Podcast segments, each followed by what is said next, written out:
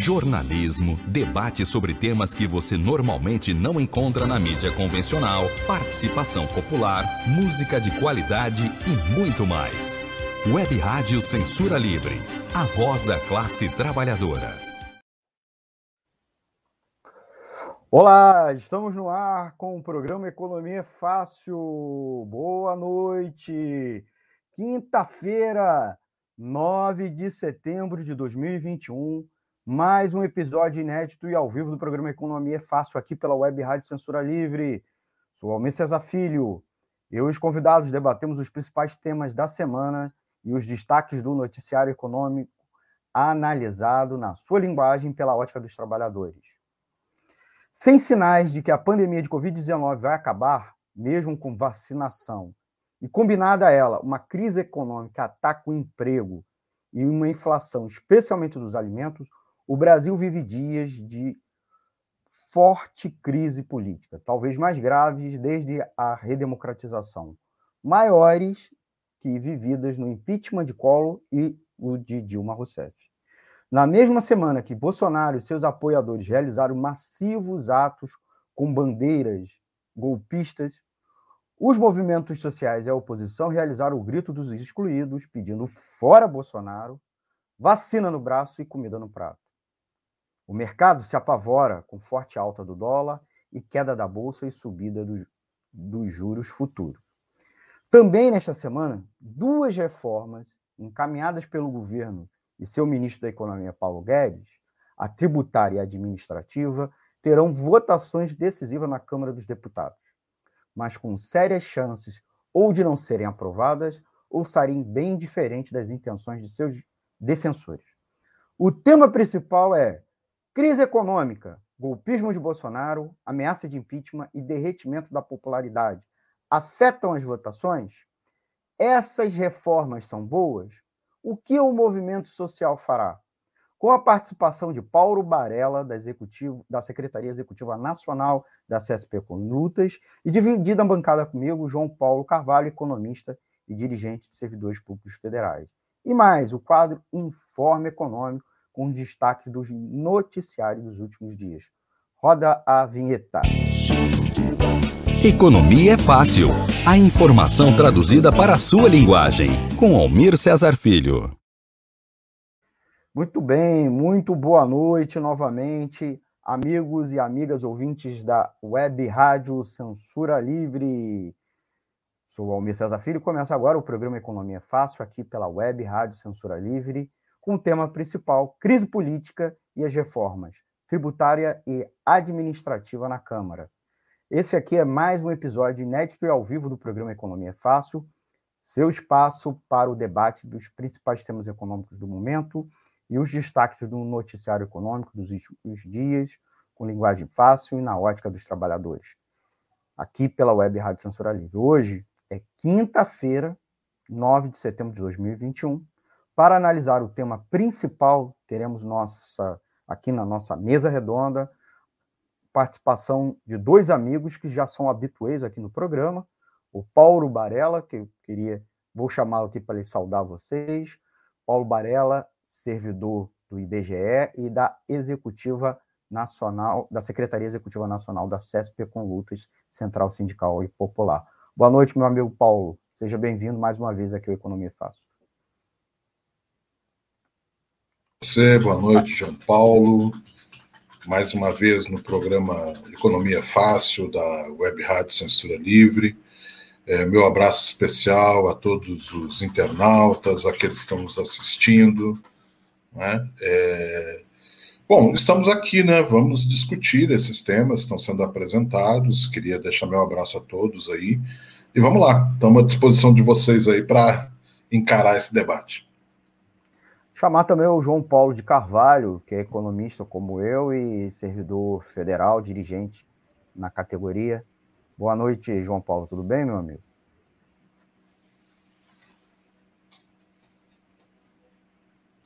Boa noite, Almir. Boa noite, Paulo. Tudo ótimo, né? Almir, dentro do possível. Também os ouvintes e os espectadores que nos assistem via redes sociais. Então, gente, antes da gente ir exatamente para o tema principal, é, nesse primeiro bloco, lembrando que o programa tende a ter três blocos, vamos ver se a gente consegue, mas chamar vocês, apresentar vocês as formas de participar aqui do nosso programa. É, você pode deixar um comentário no chat da live, uh, que a gente vai responder aqui ao vivo, então não deixe de comentar. É, também participando com o nosso WhatsApp, o 21 96553 8908. Vou repetir, 21, código de área, área 96553 8908. Nós temos um e-mail também, contato clweb, arroba clwebradio.com. Contato clweb, web, contato clweb, arroba clwebradio.com. A gente sempre pede que quem estiver nos acompanhando pela live do YouTube e Facebook, dá um like, aperta aí o like, o botão curtir, compartilha nas suas redes sociais e, é claro, se inscreva aqui nos canais, nas plataformas, tá? E clica no sininho para receber as notificações de novos vídeos. Você também pode ouvir simultaneamente aqui, uh, ao vivo, no www.clwebradio.com. Vou repetir: www.clwebradio.com. E se informe mais e acompanhe as reprises e reapresentações dos nossos programas. Ouça também em apps de rádio online, a gente sempre sugere o Radiosnet, ou baixar o nosso exclusivo lá na Play Store, o aplicativo exclusivo da Web Rádio Censura Livre. Tá bom? Depois eu falo um pouco das nossas redes sociais, tá? Vou logo ao tema do programa dessa noite. Já boto aqui na tela dois comentários, mandar um grande abraço ao Antônio de Pada Figueiredo, nosso mestre do web é, rádio jornalismo. Boa noite na escuta, bom programa. E a Marli Almeida. Boa noite, meus queridos. Então, já temos aí comentários dos nossos é, de nossos ouvintes, tá bom? Gente, o tema principal, o tema principal é complexo, né? Talvez precisasse de muitas e muitas edições. Mas nós, como nós temos que limitar, a gente vai falar na questão central, né? Que é a crise política e, obviamente, as duas reformas que neoliberais que estão em votação na Câmara dos Deputados, a reforma tributária e a reforma administrativa. Como eu disse no começo, a pandemia de Covid-19 tá, prossegue, né?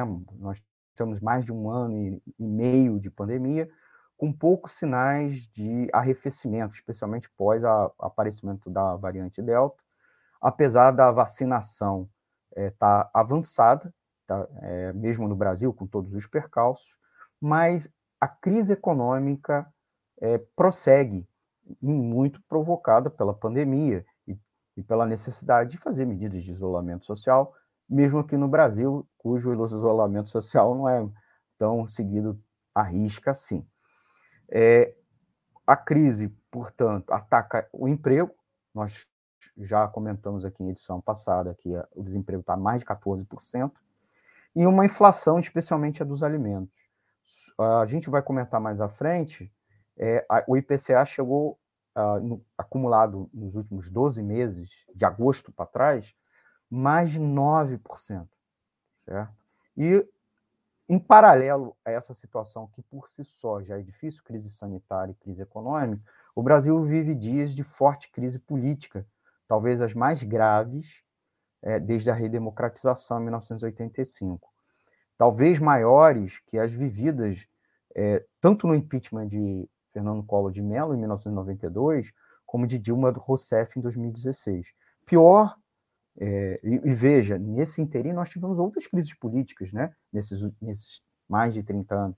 Nós tivemos a crise do mensalão, nós tivemos a crise do Fora é, FHC, com a max desvalorização de 98 e 99, uh, tivemos a, vários escândalos também durante o governo Temer, né? com votações, inclusive, de de afastamento dele, mas essas semanas a situação se agravou ainda mais, a crise política, que praticamente é uma constante no governo Jair Bolsonaro.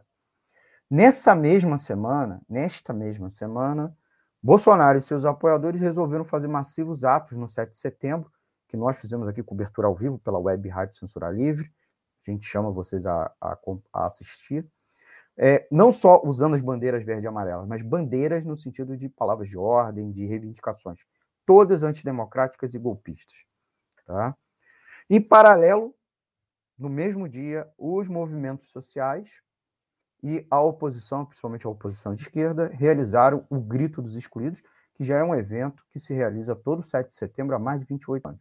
Mas nessa edição, o, o mote era o Fora Bolsonaro, com forte participação da frente é, de movimentos e organizações é, reivindicando essa questão, mas também pedindo vacina no braço para acelerar o processo de vacinação e comida no prato, é, medidas para mitigar a inflação e principalmente ajudar a renda da população, especialmente aquela que está desempregada. Nesse interim, o mercado se apavorou. O mercado, especialmente quando a gente o mercado, somos agentes econômicos do grande capital, especialmente o mercado financeiro, que vinha apoiando enormemente Bolsonaro. Na semana passada e retrasada, a gente já falava aqui do chamado custo Bolsonaro. O mercado financeiro é, identificou que as ações de Jair Bolsonaro, apesar de dele ser um governo que tem uma maioria para aprovar reformas neoliberais que tanto interessam o mercado e outras medidas que atendem o grande capital, ele traz também consigo um grande custo, inclusive um custo econômico que está sendo visto agora com forte alta do dólar, queda da bolsa, especialmente com a fuga dos investidores internacionais e a subida dos juros futuros. Também nesta semana, e aí o mote da edição deste programa, as duas reformas encaminhadas pelo governo, seu ministro da Economia, Paulo Guedes, a tributária e a administrativa, que terão votações decisivas nas, na Câmara de Deputados, é, fortemente orientadas pelo presidente da Câmara, que é parceiro do, de Jair Bolsonaro, o Arthur Lira, deputado federal é, pelo estado de Alagoas, do PP, né, do Partido Progressistas, é, mesmo que no Senado a gente tenha uma condução, nesse momento, diferente por parte do Rodrigo Pacheco, mas essas duas votações, é, dessas, destas duas reformas, têm sérias chances ou de não serem aprovadas, ou saírem bem diferentes das intenções dos seus defensores, especialmente pós o dia 7 de setembro. Nós estamos vivenciando o pós 7 de setembro. Durante semana se falou desta data, mas pouco se falou do dia seguinte, o day after, e nós estamos vivenciando nesse momento. Então, o tema principal é crise econômica, golpismo de Bolsonaro, ameaça de impeachment e derretimento da popularidade. Elas afetam as votações? Essas reformas, aí sim, elas são boas, e boas para quem? E o que o movimento social fará? Então, eu trago aqui para participar aqui comigo o Paulo Barella, da Secretaria Executiva Nacional da CSP com Ludas, e o João Paulo, é, que já é, aqui da, já é da equipe do programa, para participar aqui conosco. É, Paulo, eu já te faço essa pergunta, a primeira pergunta, que é exatamente qual é a raiz da crise política institucional que passa o Brasil nesse momento? Por favor, meu amigo. É, a pergunta é bastante complexa, né, Almir e internautas, enfim. É, a origem da crise, na verdade, nós temos uma crise no sistema capitalista que já vem se desenvolvendo, evidentemente, há décadas. Né? Nós, pelo menos, temos uma caracterização de que essa fase, digamos assim, imperialista da, do, do sistema capitalista, ele é, é um elemento muito concentrador de renda, de desenvolvimento de tecnologias é, que deveriam estar a serviço da redução é, da carga horária de trabalho, mas que, ao contrário, é utilizada para superexplorar a classe trabalhadora. É, e, evidentemente, isso vai trazer contradições, contradições, contradições extremas, porque, por um lado, é preciso desenvolver essas tecnologias, por outro, é preciso baratear a mão de obra constantemente. Isso significa aumentar cada vez mais o exército de miseráveis, desempregados, daqueles que não têm as mínimas condições de sobreviver dentro de um mundo em que é, um pequeno setor é, é, da, da humanidade controla toda a riqueza do mundo. Nós podemos dizer que menos de 1% controlam aí algo em torno de 95% de tudo que se produz é, no mundo inteiro. E, evidentemente, isso traz contradições para a própria humanidade e, e, bom, é a divisão de classes estabelecida num sistema excludente. Tá?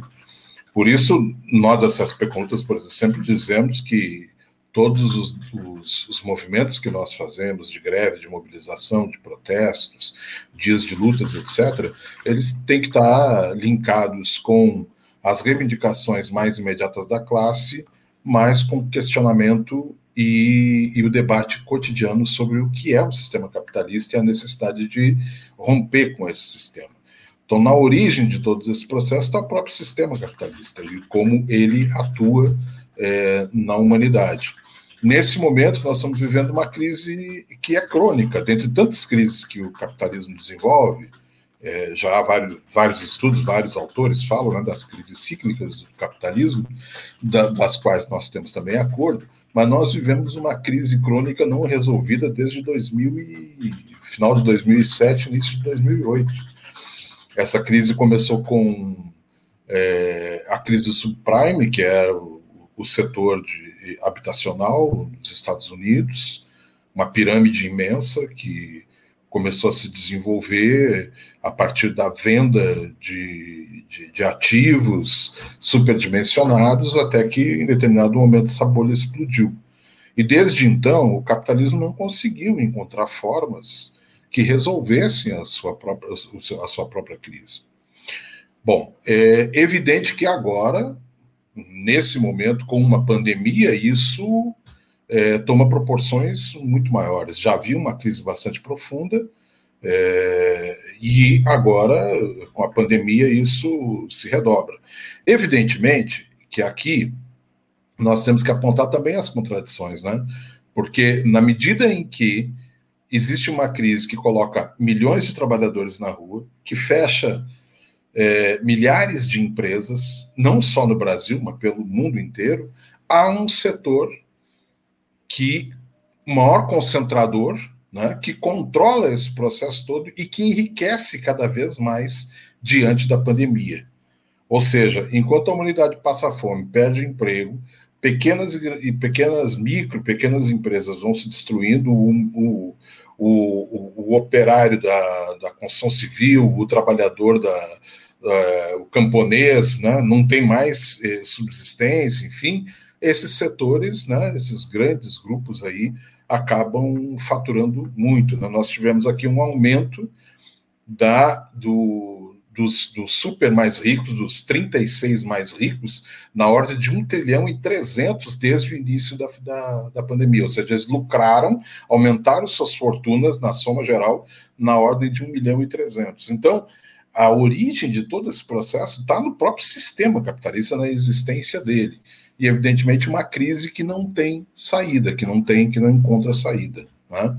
É, no Brasil, atualmente, além de ter todos esses, esses aspectos importantes da economia, é, do não crescimento, inclusive da desindustrialização do Brasil, que é um processo latente, porque hoje as empresas não precisam mais ter uma planta no Brasil. Por exemplo, agora durante a pandemia, a GM foi embora, a LG foi embora, e vários outros setores foram. Eles não deixam de vender no Brasil, porque deslocam suas plantas ou mesmo turbinam alguma outra planta em um outro estado, é, em outro país e exportam para os demais países, entendeu? A, a forma de disseminação dos produtos industrializados hoje pelo sistema capitalista é muito uh, avançado.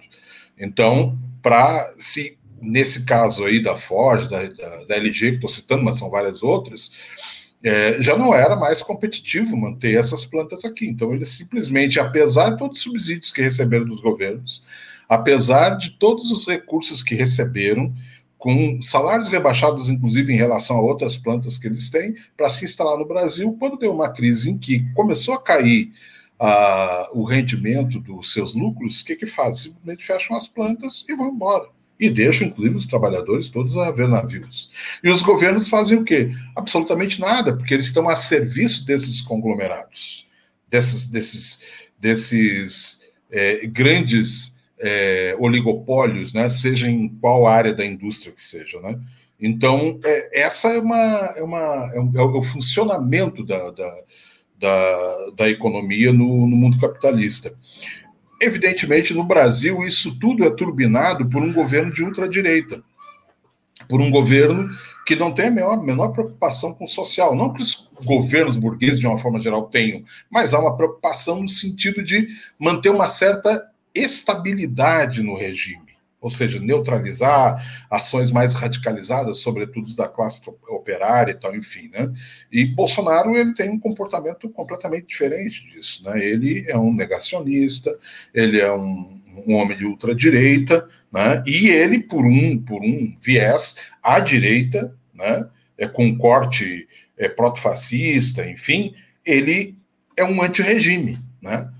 Sem, no entanto, deixar de atender as necessidades que o próprio capital exige. Por isso, inclusive, que esses planos todos e reformas que você estava citando aí, né, é, a reforma é, é, do administrativa em curso, a reforma tributária, né, a reforma da Previdência que já passou, a reforma trabalhista lá com Temer, a PEC 95, então, enfim, então são tudo estruturas que são desenvolvidas. É por isso, inclusive, que o Bolsonaro não caiu porque apesar de todos os seus arroubos autoritários, é, de ataque ao STF, ao Congresso, enfim, ele governa para esse conjunto que, que controla né, é, a economia do país e que é do interesse deles essas reformas, por exemplo.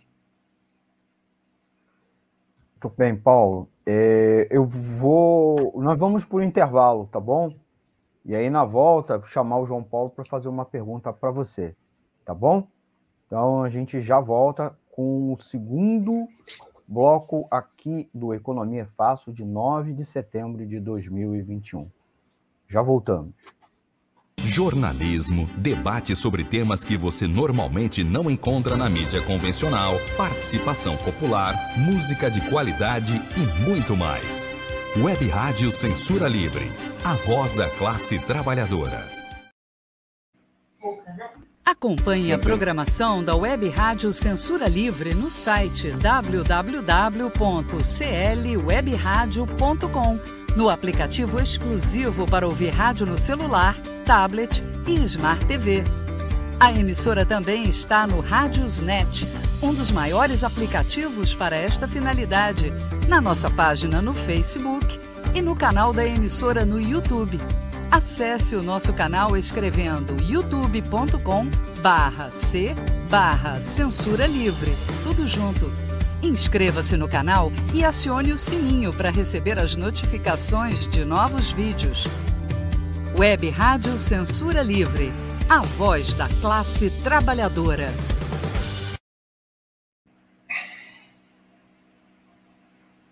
Você sabia que se a reforma administrativa for aprovada, o governo não será mais obrigado a garantir os serviços públicos? A chamada PEC 32 vai retirar as obrigações sociais do Estado, privatizar os direitos da população e transformar tudo em mercadoria. Ao invés de trabalhadores concursados, o governo vai contratar empresas privadas para gerenciar serviços de saúde, educação e segurança. As escolas, o SUS e o programa de vacinação, por exemplo, poderão ser repassados para o setor privado. Ou seja, você vai ter que pagar por um direito que é seu ou receber um vale de quinta categoria para ser atendido nos piores lugares. Na prática, a reforma administrativa de Bolsonaro e Paulo Guedes vai entregar tudo aos empresários e deixar o povo sem assistência. Não podemos permitir que o Congresso aprove essa reforma. É preciso defender os serviços públicos. Diga não à PEC 32.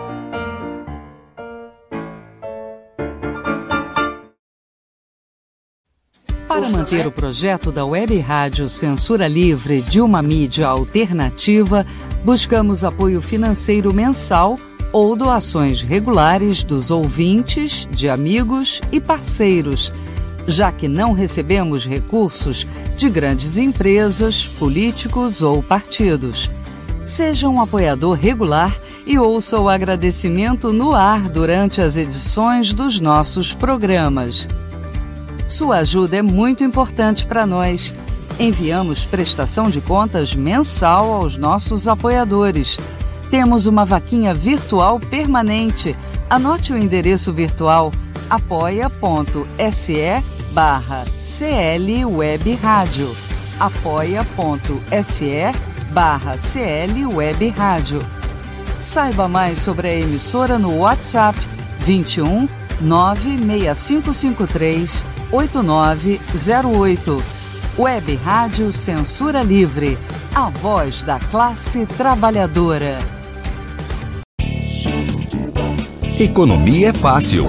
A informação traduzida para a sua linguagem. Com Almir Cesar Filho. Voltamos, voltamos com nosso Economia Fácil, edição do, do dia 9 de setembro de 2021, conversando aqui com Paulo Barella, da Secretaria Executiva Nacional da CSP com Lutas, e o economista João Paulo Carvalho. Nós estamos conversando sobre as votações da reforma administrativa e tributária esta semana na Câmara dos Deputados chamar o João Paulo para fazer uma pergunta aqui para o nosso amigo Paulo Varela. João. Boa noite mais uma vez, Almir e Paulo. Uh, Paulo, você explicou muito bem aí a questão, como sai essa, uh, de onde vem essa crise econômica e política institucional que o Brasil vive no momento, e essa semana a gente teve um acirramento de, dessa crise, né? A partir das manifestações golpistas do, dia, do último dia 7. Uh, e aí você tem uma série de, de consequências a partir disso, que ainda não estão plenamente desenvolvidas, mas como, como você vê a possibilidade disso afetar as votações dessas reformas, da reforma administrativa, tributária? Você acha que pode ter um efeito no sentido de modificação dos textos ou de até mesmo de reprovação da, das PECs? Não, então, meu querido, pode parecer um paradoxo, né? Mas as mobilizações que o Bolsonaro promoveu nesse dia 7 de setembro, elas é, enfraquecem ou colocam muito mais contradições ainda para o seu governo. Porque é, na prática é como se fosse um, um, um, esperneio, um suspiro, né? Eu preciso fazer alguma coisa já que eu estou cercado por todos os lados.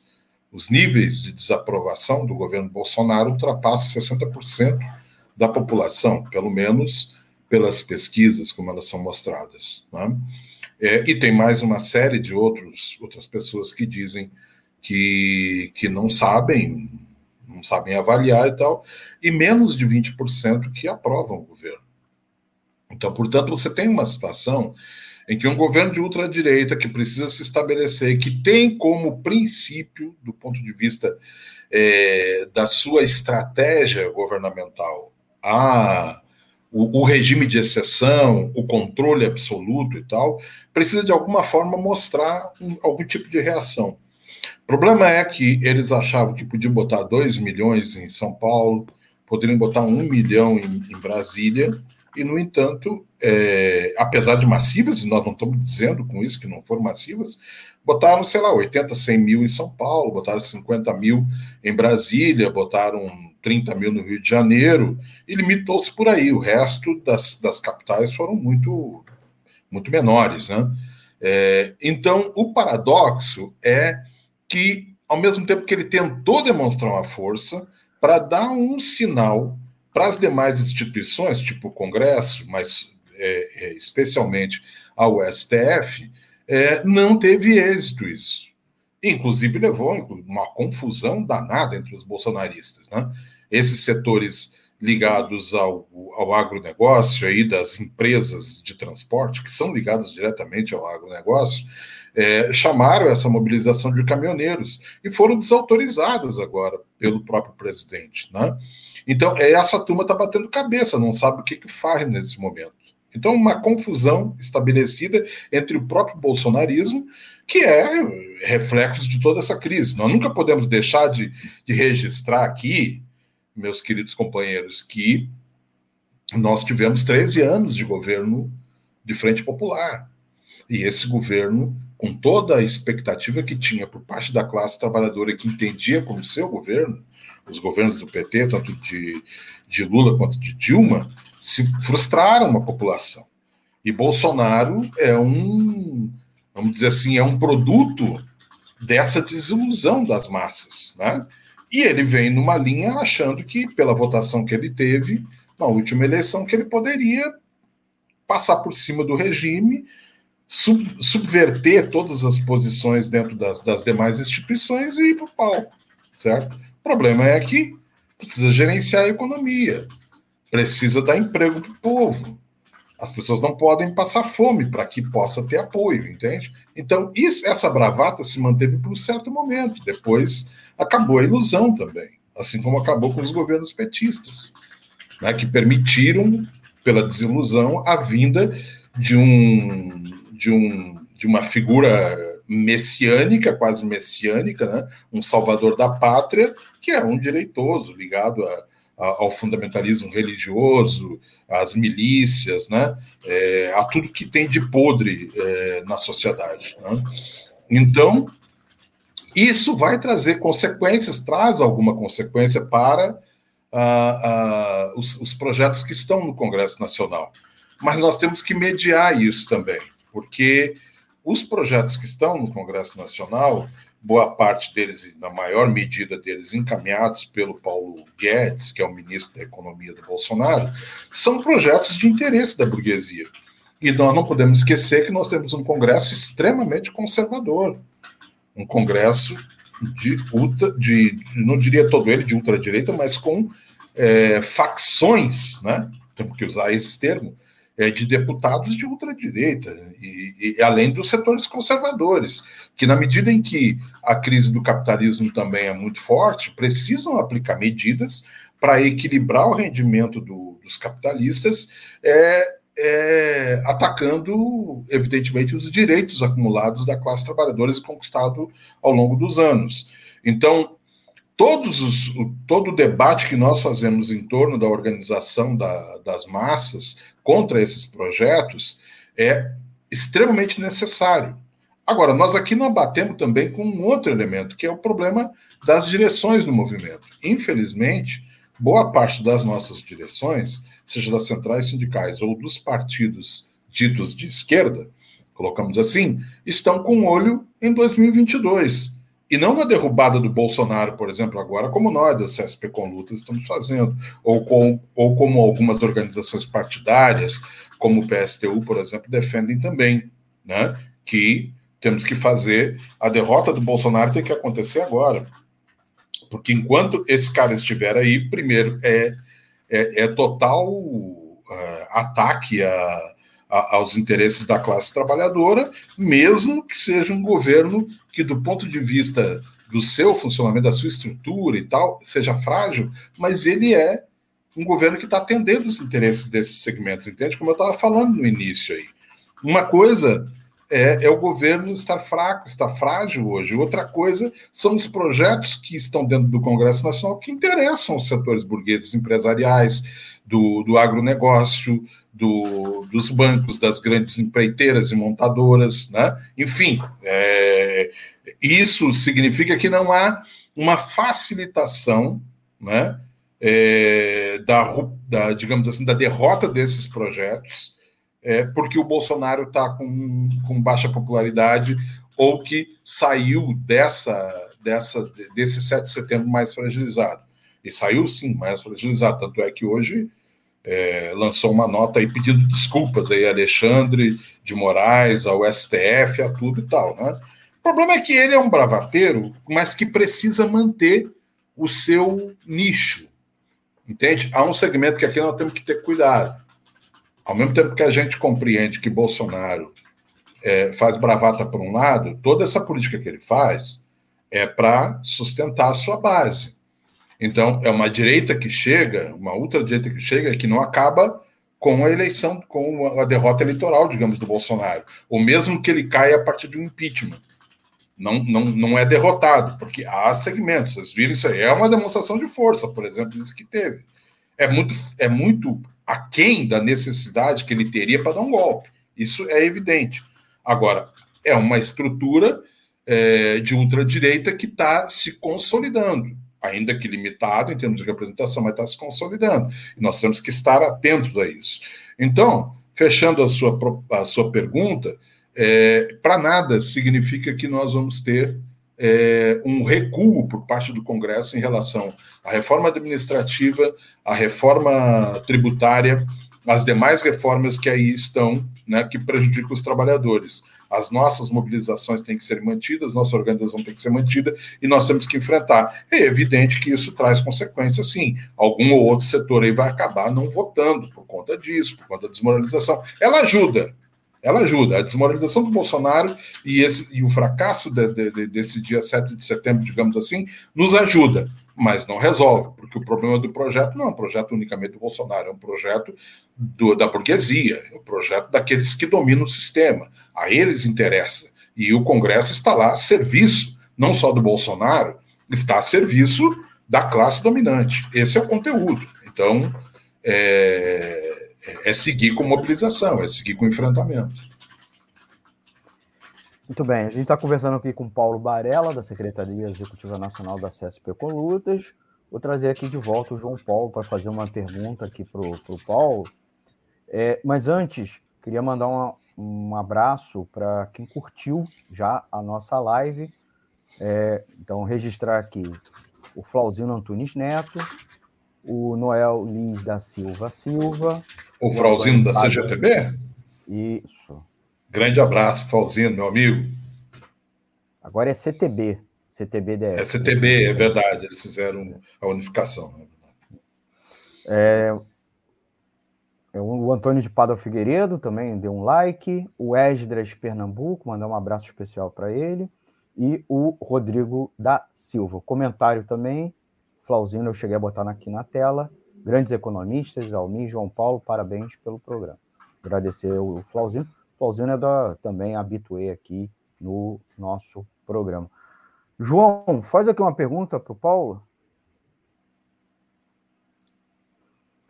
Paulo, é, você, você, citou que, essa, que as reformas, apesar de tudo, elas são do interesse da elite nacional, né? Elas, elas devem prosseguir, independente de qualquer coisa, de qualquer crise que o governo passe mas é, os textos eles têm sido constantemente modificados, né? No caso da reforma tributária, a gente teve um, um, uma modificação muito grande, inclusive causando uma perda muito, muito substancial no orçamento de arrecadação para o governo, se for aprovada como foi, como foi nessa primeira aprovação da Câmara, né? Como, como ela foi é, definida.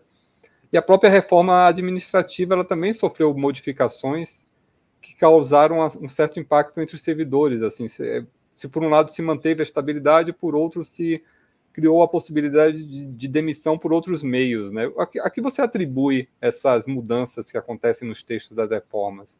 É, é, é uma adequação aos interesses da elite ou é porque falta coordenação do governo para definir claramente o, o que se quer?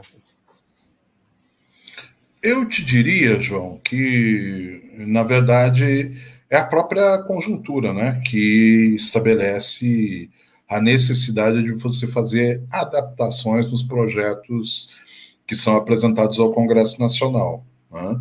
Abrindo concessões que na verdade são cosméticas, modificações cosméticas, né? Vamos ver na reforma administrativa, por exemplo, é, eles admitem, antes não admitiam, né? Era a queda total da, da, da estabilidade mas eu creio, por exemplo, que, que, que um, um, um, fato que pode ter contribuído para eles retirarem da pauta é, o fim da estabilidade foi o, o, a manifestação do, dos irmãos Miranda lá, né? principalmente aquele trabalhador lá do, do, da saúde, né? que denunciou a possibilidade de, de contratação é, é de uma uma vacina, né, a compra de uma vacina, que seria a Sinovac, lá da, da, da China, né, através da Precisa, que é uma empresa reconhecidamente é, que, que desenvolve falcatruas, já está condenada, inclusive muitas vezes já teve condenações aí pela, pelo, pela TCU, né, e inclusive por por tribunais de, de, de, de estados, né, de, de, tribunais tributários dos estados, enfim, né, que mostra as falcatruas dessa empresa. Então, essa, isso também significou a pressão e, evidentemente, todo o trabalho que vem desenvol, sendo desenvolvido pelo Fórum Nacional das Entidades Federais, pelo Setorial de Serviços Públicos é, das centrais sindicais e outros segmentos aí, inclusive com a manifestação pública da CNBB, é, da, da Conferência Nacional dos Bispos do Brasil, é, contra a reforma administrativa. Então, tudo isso é, contribuiu para essas modificações, mas elas são cosméticas, entende? Então, tira a estabilidade, por exemplo, mas aumenta o número, é, o tempo para o estágio probatório, chegando até quatro anos, com avaliação a cada, a cada seis meses, né? Então, é, você tem. E quem faz essa avaliação é uma avaliação feita pelo governo, segundo eles, vai ter a participação é, do usuário, mas como vai se dar isso? Não está claro. Tem, tudo isso tem que ser regulamentado depois da reforma. Né? Quem vai garantir que isso.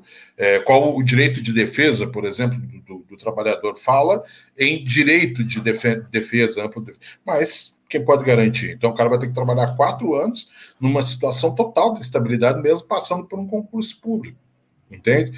Mesmo assim, os concursos públicos são bastante reduzidos ainda, e há a possibilidade da contratação direta através de, de, de processos simples de, de, de, seletividade, entende? De seleção.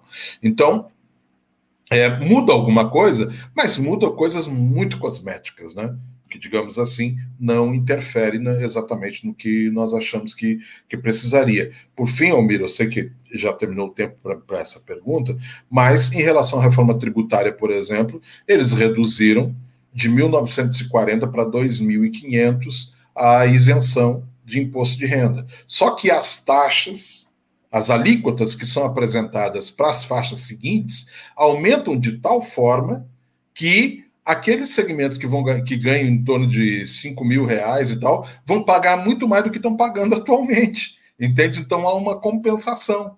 E, por outro lado, facilita ainda mais a vida do, do rentista, daquele que, que ganha o lucro. Né? É, é, não, o, o, imposto aí é muito reduzido, né? ele, ele, ele é praticamente ineficaz do ponto de vista da, do resultado que o, que o fisco teria né? com esse segmento empresarial. Eles continuam tendo muitas isenções, e, enfim, é, é isso. Essas mudanças aí são bastante cosméticas. É uma pressão, sim, mas são bastante cosméticas. Paulo, a gente vai para uma última pergunta que é evidente que a gente tem que fazer aqui. O que os movimentos sindicais e populares e as organizações da oposição farão daqui para frente, é, diante dessa, dessas duas reformas indo à votação na Câmara, né? O, o João Paulo falou daquelas das modificações dela, você respondeu. É, na, nas comissões especiais que estavam tratando de uma e da outra, elas estão indo a plenário, mas depois ambas vão ter que, sendo aprovadas, ainda terão que ir para o Senado. Paulo. Há muitas contradições aí também, viu, Almir e João? É, vocês viram que a 1045 passou, que é aquela que faz uma mini reforma, que faria uma mini reforma AMP, né? 1045, que faria uma mini reforma trabalhista, mini reforma coisa nenhuma, né? Na verdade, uma complementação da reforma trabalhista do, do Michel Temer, né? Que seria duro, inclusive, né? É, no Senado não passou. Não passa também, e aí é aquilo que também se, se introduz na, na, na, como resposta na pergunta que o João Paulo fez, né? Que é a desmoralização de Bolsonaro, por outro lado, também coloca essas contradições lá no, no, no Congresso Nacional, né? Então, uma dessas, que a gente acabou tendo uma vitória, e recebe, tivemos uma outra vitória hoje, que é importante registrar, não sei se vocês têm aí nas suas mentes tal, mas o, o o marco temporal aí do, é, das terras indígenas caiu hoje, com a votação do, do ministro, ah, não me lembro o nome do ministro agora aqui, é, Faquim, com a votação do ministro Faquim, se estabeleceu maioria. Embora os outros ainda possam votar, mas está derrubado o marco regulatório, o marco temporal, né, é, que prejudicava as comunidades indígenas. Uma vitória do movimento, assim como foi a 1045. Né? É, e, bom, é, o que, que os movimentos vão fazer?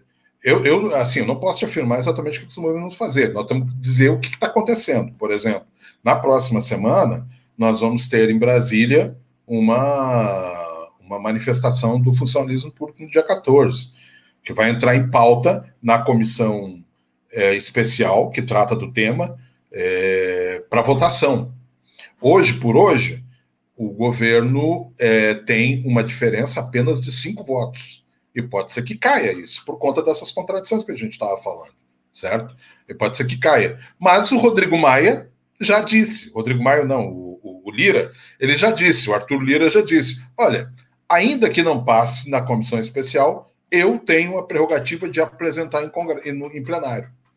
Percebe? Golpe em cima de golpe. É porque você tem para falar para golpe, é golpe, é isso.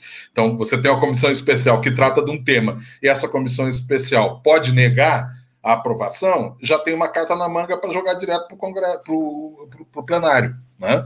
Então, nós estamos fazendo essa mobilização, é uma marcha Brasília, mas aí é aquilo que eu tenho falado para vocês aqui, que eu já falei algumas vezes, em outros programas, inclusive.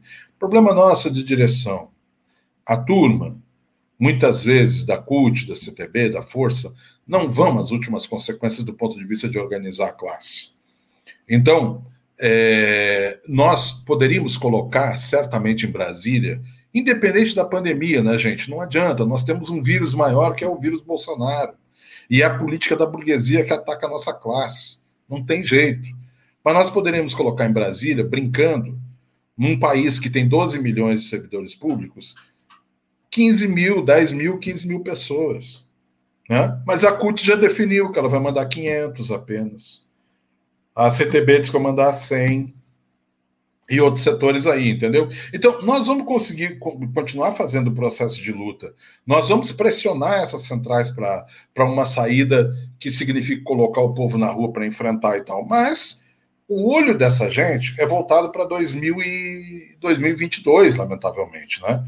E para além disso, já que você falou que era a última pergunta, Almir, eu vou ter que terminar dessa forma para além de toda essa discussão que a gente faz em torno das lutas da classe trabalhadora, sejam elas corporativas, sejam elas contra os projetos que os governos apresentem, elas têm que estar linkadas com uma outra coisa, que é romper com esse sistema.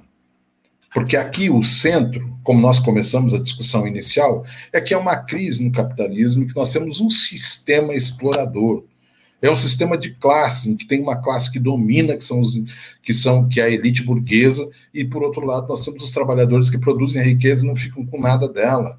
Quem controla é o, é o, é o Estado burguês. Nós precisamos avançar para um outro projeto.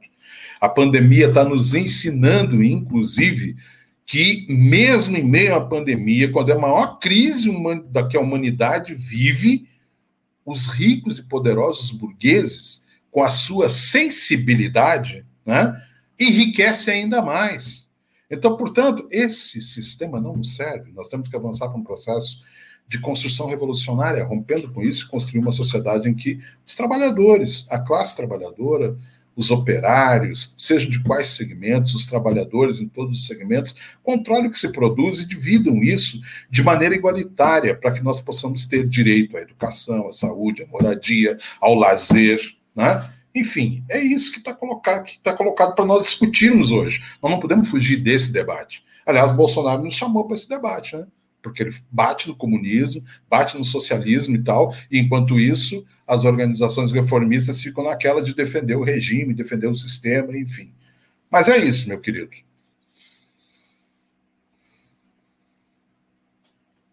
Queria agradecer ao Paulo Barella, da Secretaria Executiva Nacional da CSP com Lutas, que participou aqui com a gente, é, tratando do tema principal desta edição, de 9 de setembro de 2021, aqui do Economia Fácil, que é a crise política e as reformas tributária e administrativa na Câmara, dividindo aqui a mesa, mesa virtual comigo, João Paulo de Carvalho, economista. Agradecer ambos é, chamar agora um rápido intervalo e nós vamos voltar daqui a dois minutinhos com o quadro Informe Econômico, as principais notícias da semana é, debatidas aqui pela gente, tá bom?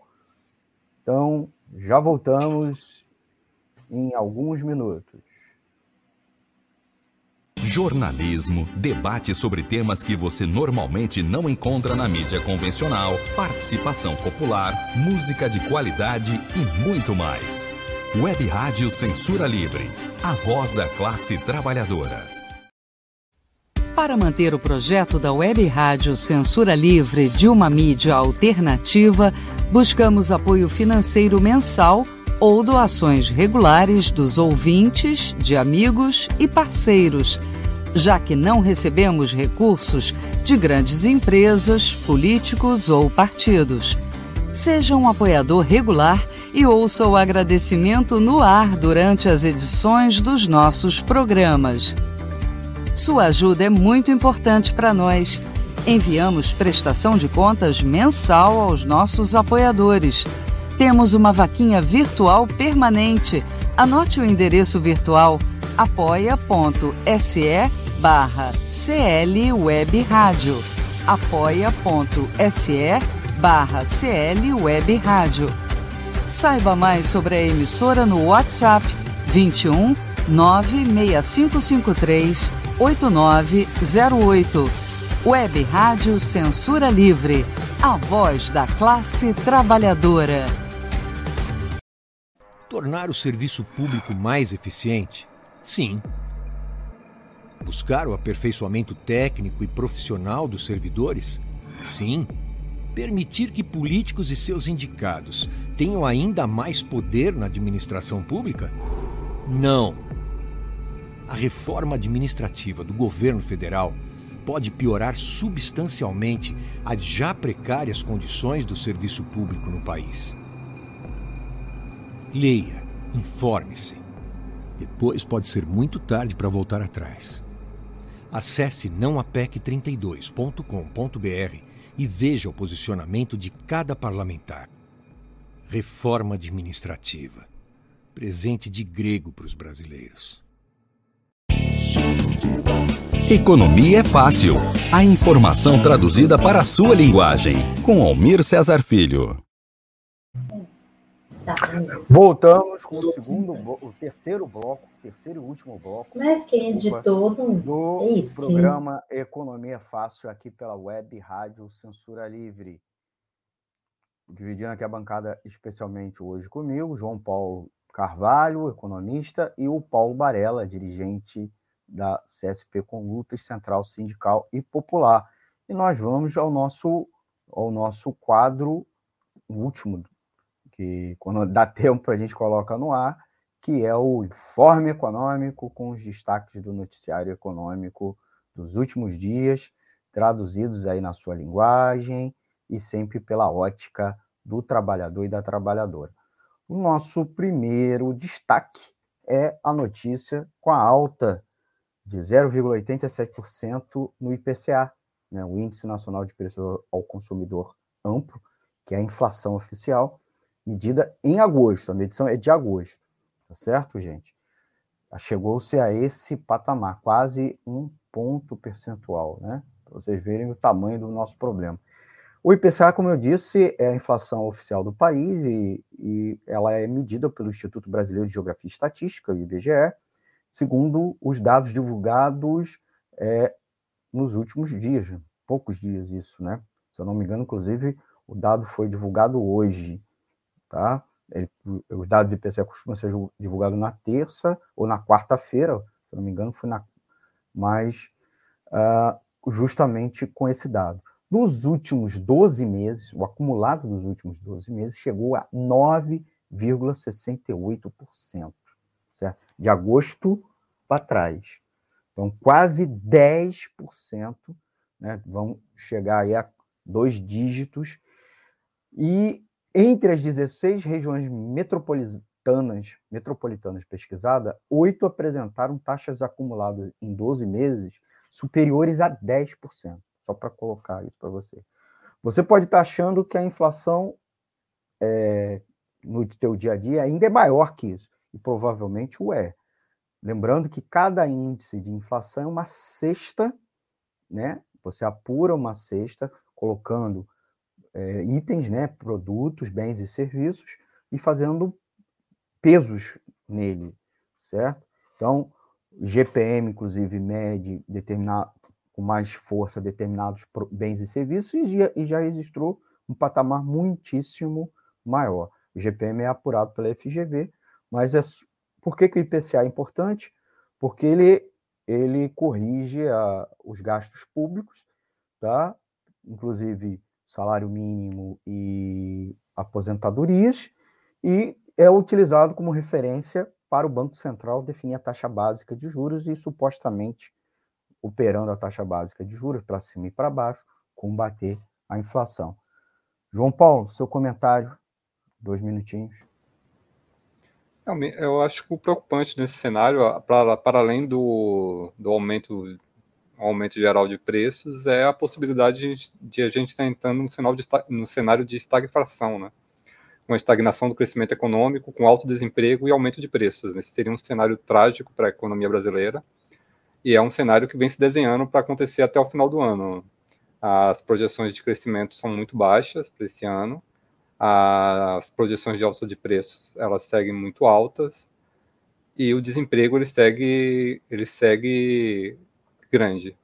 E para reverter isso é necessário um grande programa de emprego, né?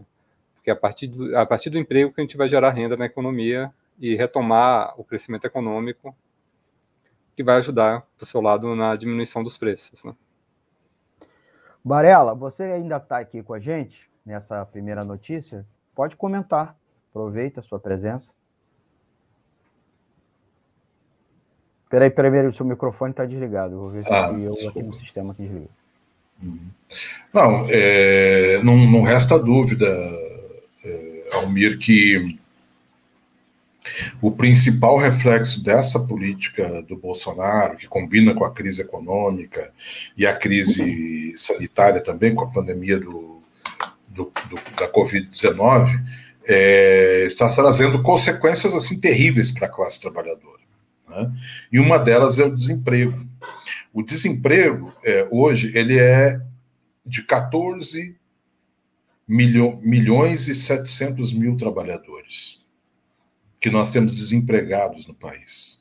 E nós temos outros 6 milhões de desalentados.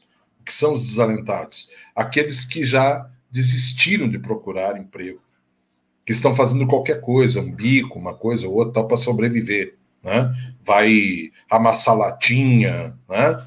vai para fazer é, mendicância na, na, na, no semáforo e tal, enfim, é isso. Né? Então, se você somar aí, nós já temos mais ou menos uns 20 milhões, quase 21 milhões de pessoas que não têm nenhuma forma de, de, de sobrevivência, de receita, de recebimento mensal ou diário, enfim, né, é, para sobrevivência. Se você considerar precarização, gente, inclusive, que ganha menos que o salário mínimo, isso se eleva para quase 60 milhões de pessoas. Então, estamos vivendo uma situação terrível. Você imagine a inflação de segmentos, que hoje a inflação, digamos assim, geral, a inflação oficial, está chegando quase a dois dígitos e vai chegar a dois dígitos até o final do ano, ela se expressa de uma forma muito mais voraz e terrível para os setores que ganham que são de baixa renda ou que não têm renda nenhuma. Então, essa inflação, certamente, para aqueles segmentos até um salário mínimo, deve estar girando hoje em torno de 12% a 13%, 14%, porque os maiores responsáveis pela alta da inflação são justamente os alimentos, os combustíveis e a energia elétrica. Então, portanto, aquelas coisas que as pessoas consomem cotidianamente, sobretudo os mais pobres. Muito bem, nós vamos agora para a nossa notícia número 2, a notícia, a segunda notícia em destaque, que é a renda individual média do brasileiro, incluindo informais, desempregados e inativos, né? É, houve uma queda, houve uma queda dessa, dessa renda, afetando principalmente é, as mulheres. Essa é um, são dados da pesquisa Desigualdade de Impactos Trabalhistas na Pandemia, ah, da Fundação Getúlio Vargas, FGV, sob a fundação do Marcelo Neri, da FGV Social. Ah, qual, alguns dados muito rapidamente para a gente destacar aqui, que menos 9,4%, a renda caiu menos 9,4%. Desculpa, melhor colocando, a renda está abaixo do nível de 2019 em menos 9,4%, quase 10% a menos. A renda hoje, se a gente média do brasileiro, se comparar 2019, tá? Metade, na metade mais pobre, essa perda de renda é de 21,5%, quer mais de 21%, configurando um aumento na desigualdade entre a base e a totalidade da distribuição da renda no Brasil. Nesse período, nesse inteirinho da pandemia, a queda de renda entre os 10% mais ricos foi de menos 7,16%. Menos de um terço da queda da renda observada na metade mais pobre. Quer dizer, então a, a pandemia não afetou igualmente toda a população, certo? Os ricos afetou menos. Eu, quando eu digo rico, eu não estou falando dos milionários e principalmente dos bilionários, eu estou falando dos 10% mais ricos da população, que inclui, inclusive, por exemplo, servidores públicos, uma parcela considerável de servidores públicos, profissionais liberais, micro e pequenos empresários. O grupo do meio, entre os 50% menos e os 10%, uma espécie de classe média no sentido estatístico, teve uma queda de renda de 8,96%, cerca de, cerca de 2,8 pontos percentuais de perda acima do extremo superior. Tá certo? Então, reforçando isso, que o Paulo tinha acabado de falar sobre a questão da desigualdade. João, seu comentário.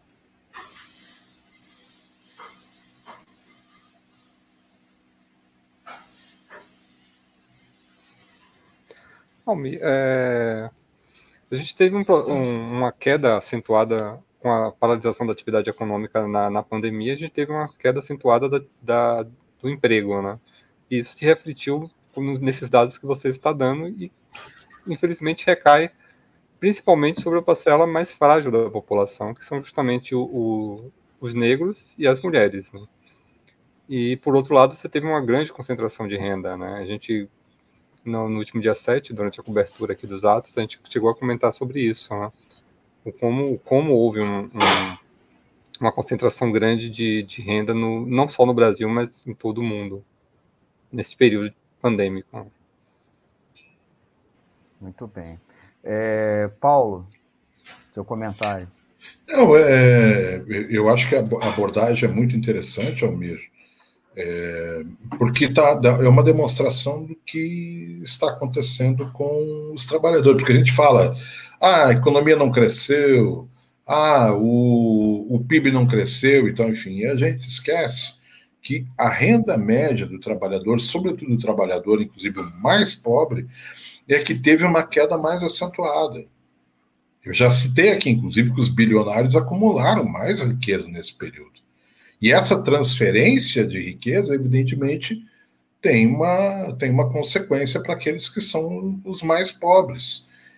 E como quem ganha os menores salários no país são as mulheres, evidentemente que as consequências da queda de rentabilidade justamente atende, é, atinge elas, atinge as mulheres, que em sua maioria, inclusive, são chefes de família, são as únicas provedoras dentro do lar. Né? Então, é um, é um desastre para a classe trabalhadora essa situação que nós estamos vivendo hoje no país. Né? Há um dado aí, está circulando pela internet, é, um levantamento feito que mostra quem que é rico, quem que é bilionário, e onde estão os ricos e onde estão os bilionários no país. Isso demonstra uma involução em relação ao período de dois, não só ao período de 2019, mas na última década a queda do poder aquisitivo. Para fechar, só para você, vocês terem uma ideia, 80% das campanhas salariais tiveram, no máximo, um reajuste da inflação.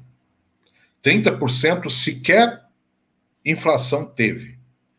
E desses 70% que tiveram inflação, variou essa inflação na concessão não de aumentos salariais, mas de, de penduricalhos, que a gente sabe, benefícios ali, aumento do ticket, aumento do, do vale transporte, ou coisa desse estilo que deu uma equilibrada.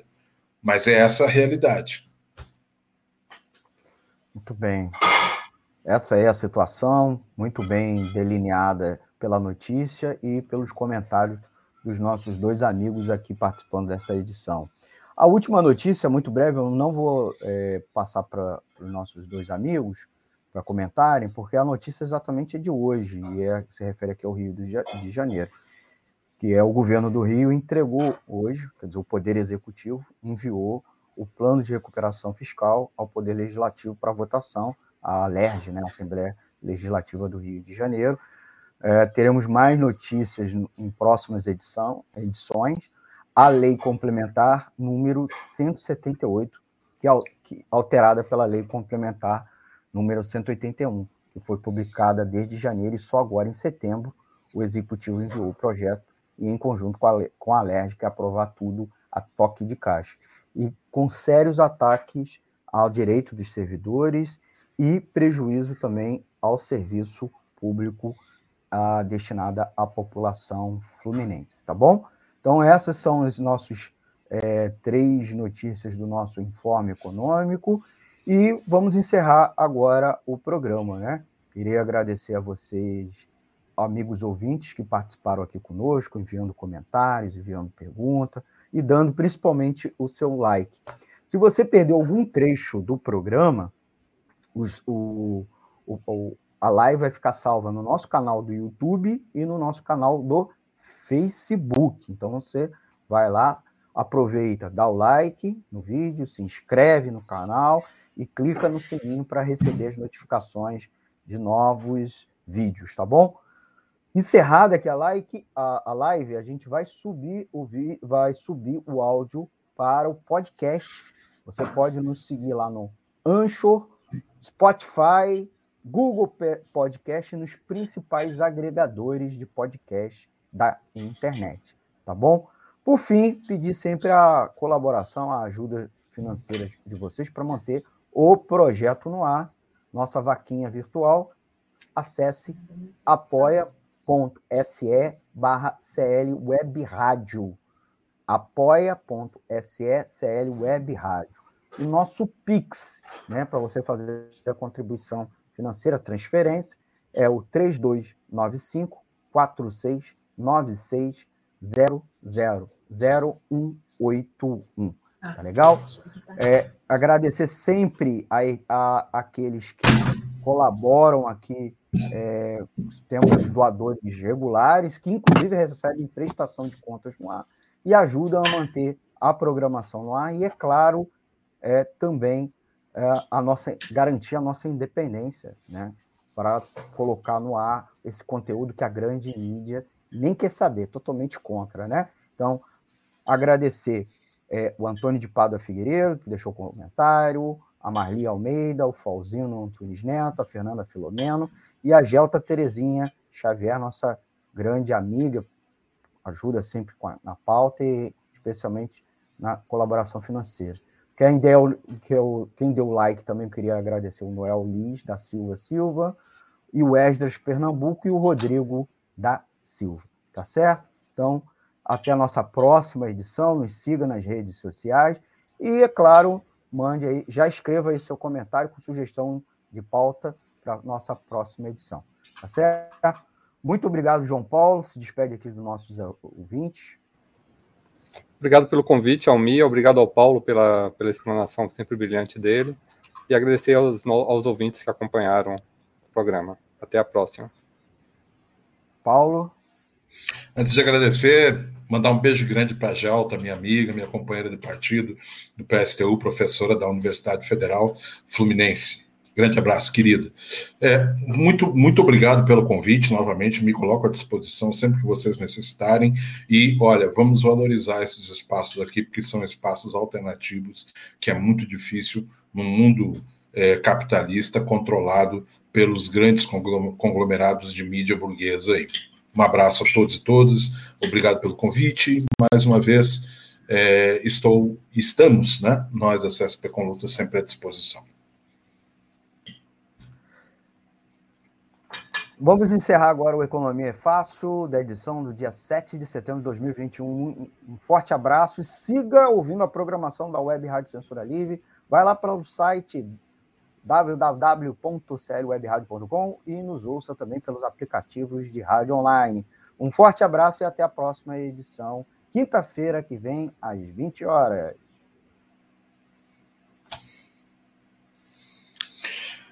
Ai, ai. Web Rádio Censura Livre, www.clwebradio.com. Acompanhe nossa programação diariamente no YouTube, Facebook, site e aplicativos. Inscreva-se nos nossos canais e clique no sininho para receber os avisos. Toda segunda-feira, debate livre com Raoni Lucena às 18 horas. Ainda na segunda-feira, Conexão Brasília com Ademar Lourenço às 19h30. Toda terça-feira, a sessão do Lucília com Lucília Machado às 18 horas. Toda quarta-feira, Diversidade com Wendel Setúbal, 5 e meia da tarde. Ainda na quarta-feira, aulas com filatelia com Heitor Fernandes às 18h30. Quinta-feira, Deise Alvarenga Entrevista, às 5 da tarde.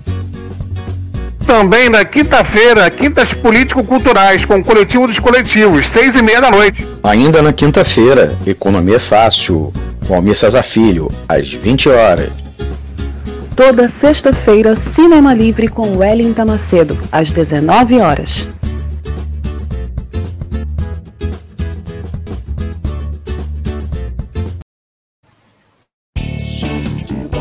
Economia é fácil. A informação traduzida para a sua linguagem. Com Almir Cesar Filho.